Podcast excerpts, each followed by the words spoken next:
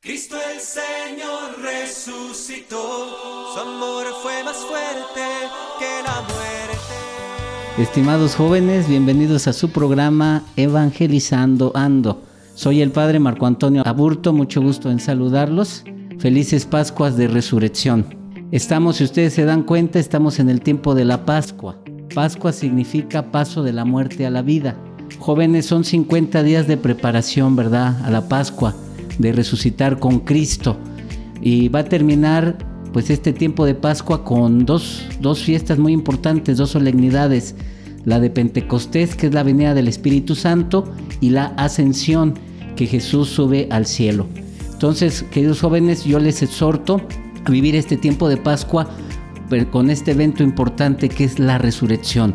La Pascua inicia con la resurrección de Cristo, es decir, Cristo resucita Cristo deja el sepulcro y invade la piedra que está ahí, quita la piedra que está ahí y eso es lo que quiere de nosotros, que nosotros también quitemos nuestras piedras. Hay piedras que no nos dejan ser felices, hay piedras que nos sepultan, ¿verdad?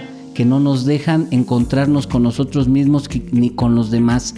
Llámese vicios, llámese egoísmos, llámese malos hábitos. Entonces, queridos jóvenes, mi invitación así de una manera muy concreta es vivir la resurrección en dos cosas, en la libertad y en la vida.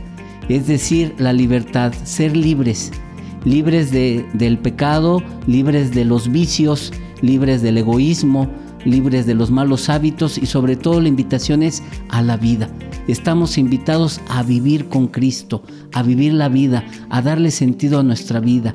No sé si ustedes jóvenes se dan cuenta que muchas de las veces hay jóvenes que viven pero muertos, están muertos en vida, no tienen sentido de la vida, ellos se refugian en sí mismos y ellos muchas de las veces caen en depresiones o caen en egoísmos.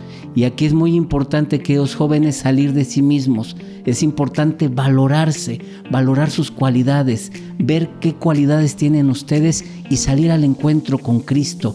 Eso es estar vivos, a salir al encuentro con los hermanos, dar las cualidades que ustedes tienen al servicio de los demás, de los mismos jóvenes. Muchos se quedan en el tener, en el poder y en el placer. Yo te invito, joven, que tú de verdad te dediques a vivir, a darle sentido a tu vida, a salir de ti para poder servir a los demás. Cristo vive si tú también estás vivo. Vive en Cristo. Dios te bendiga, un fuerte abrazo y sigue sintonizándonos en este canal. Dios te bendiga, querido joven.